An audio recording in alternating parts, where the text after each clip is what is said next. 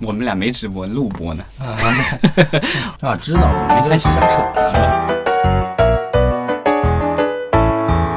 迪士尼呃又开除了一位星战的导演。这是迪士尼第三次开除星战相关的导演了，对吧？对，这次被开除的导演是这个《侏罗纪世界》的导演。电影的话，应该是一九年要上映，但是目前来说，就是还会选择一个新的导演，明年会开机。之前的话，就是我们的那个《星球大战》的这个汉索罗的这个贩卖的这个电影，也是就是两位的一对导演搭档，也是因为与这个制片人的这个矛盾，在影片拍摄还只剩下几周的情况下离开了剧组，接替他们的导演是这个 Ron Howard，朗霍华德是一个非常有名的老导演了，对，多次与这个 Tom Hanks 合做。在上一次《汉索罗外传》里面。他们两位导演其实已经把大部分的拍摄都已经完成了。这种消息可能对国内的观众来说都会觉得比较陌生，因为咱们国家主要还是这个沿袭了这个从计划经济时代的这个导演中心制，所以很少出现，就是国内很少出现说导演在中途被换掉。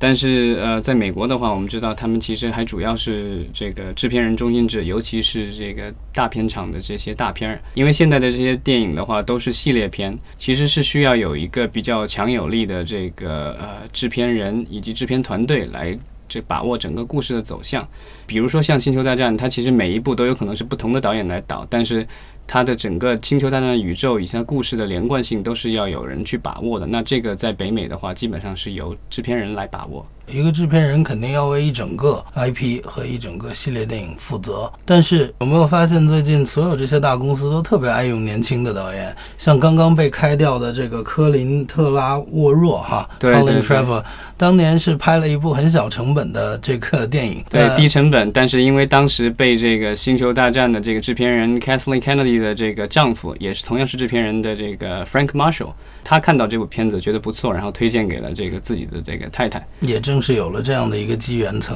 就一一个年轻的导演指导过一部电影，没有他中间导过那个什么呀？他中间导过《侏罗纪公园》呢。对，但是他是因为这个他在那个之前好像就差不多基基本上已经确定要导《星球大战》了。所以你能想象一个只有一部片的导演忽然之间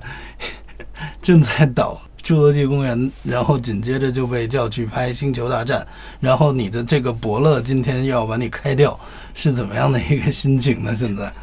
对，前两周我们聊过呃，奈飞呃会与这个迪士尼分家啊，就是因为这个二零一九年他们之间的这个授权协议会到期，到时候就不会再续约了。之前悬而未决的是，呃，不知道这个漫威和星战的电影会不会继续在奈奈飞上存在，因为当时说的是这个迪士尼的一些独立品牌的电影以及电视节目会离开奈飞，但目前的话就是已经证实了，啊，漫威和星战的电影也将会出现在独迪士尼独立的视频网站上。迪士尼的 CEO 在最近参加一个由呃投资人的这个电话会、电话峰会的时候，有明确的讲出，漫漫威以及星球大战系列电影将在二零一九年底的时候。走入迪士尼正在筹划当中的这个线上平台，我们也拭目以待，看看它到底是呃会成为一个什么样的形态，到时候市场会怎么样反应？尤其在经历了一个如此低迷的北美呃全球票房呃暑期档之后，我们另外有一个消息就是收到苹果和脸书已正在参与竞标新的零零七电影的发行。权利对，因为这个就是零零七的电影的版权其实属于 MGM 和这个就是 Broccoli 家族的那个公司，就是当初最早啊，就是呃零零七的这个制片人，之前是那个老 Broccoli，然后现在是他的女儿。对，然后在二零一五年上一部吧，零零七幽灵党那部片子之前，这个合同都是索尼的。呃，没索尼发行了三部吧，就是呃丹尼尔·克瑞格主演的这几部都是都是由索尼发行的。然后这个合同在。就是这部片子之后，现在已经过期了，对，所以新的一轮的竞标大战是两个新队友，两个完全不同行业的。对，其实好莱坞传统的片商像华纳，然后包括环球都在竞标，但是突然杀出来这个苹果和脸书，也是让大家非常的这个惊讶。然后我们之前有报道过，苹果其实是准备好要花十亿美元扔到这个市场里面去，自己自行制作原创内容。这个十亿美元，我觉得肯定是够的。但是就是说，目前来说，这个整个零零七系列的这个品牌的那个价值，应该是有几十亿美元的价值，因为它是其实是到目前为止持续时间最长的一个系列电影，从六十年代一直到现在。我的一个好朋友这辈子最大的担心就是说他死了，零零七电影还在拍，看不到。好，那我们接下来讲一下在好莱坞有哪些新闻在跟呃也跟中国有关的一些新闻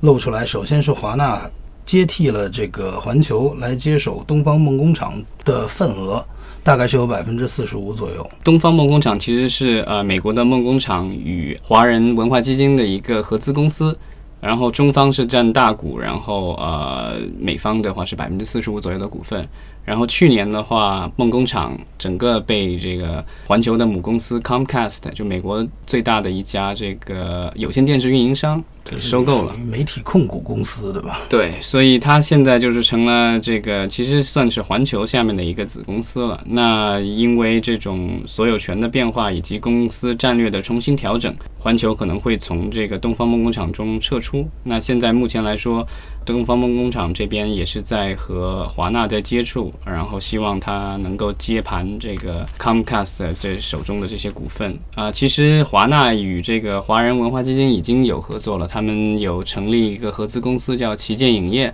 也是会开发华语电影，然后也有英文电影啊。明年夏天会有他们的这个第一部电影，算是英文电影第一部的英文电影上映是那《巨齿鲨》，巨齿鲨，郭达兄弟，Jason Statham 和李冰冰。主演的这部片子目前正在后期制作当中，其他家还有除了旗舰影业，还有引力影业。接下来我们看还有另外一个消息，就是啊，来自于由美籍华人唐伟 Donald Tong 作作为这个首席执行官的这个唐 Media Group 收购了曾经啊出品过《聚焦》就是奥斯卡获奖电影 Spotlight 的开路影业 Open Road 收已经完成了收购，就是唐 Media Group。收购这个开路影业的话，这大概的这个支付了两千八百八十万美元。嗯，然后这部分融资貌似是来自于腾讯华谊兄弟。对，因为这个 t o m Media Group 背后的金主其实是包括了腾讯国内的腾讯，然后华谊兄弟以及啊投呃投资界的大佬沈南鹏。嗯，前段时间我们也提到了，呃，美国的千禧年影业，也就是敢死队的出品公司、出品和制作公司啊，之前呃国内有一家叫瑞康的这个电缆公司想要收购这个千禧年，但是因为呃各种原因吧。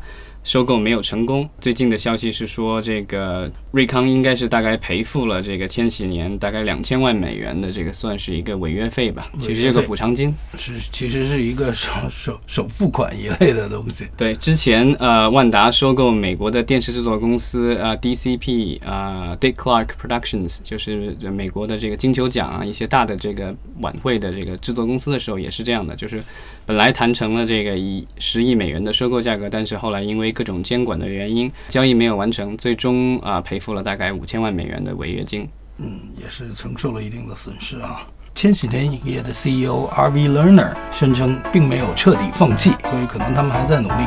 对，希望呢是说，这个等到这个政策比较明朗了以后，是看是不是有转机。嗯。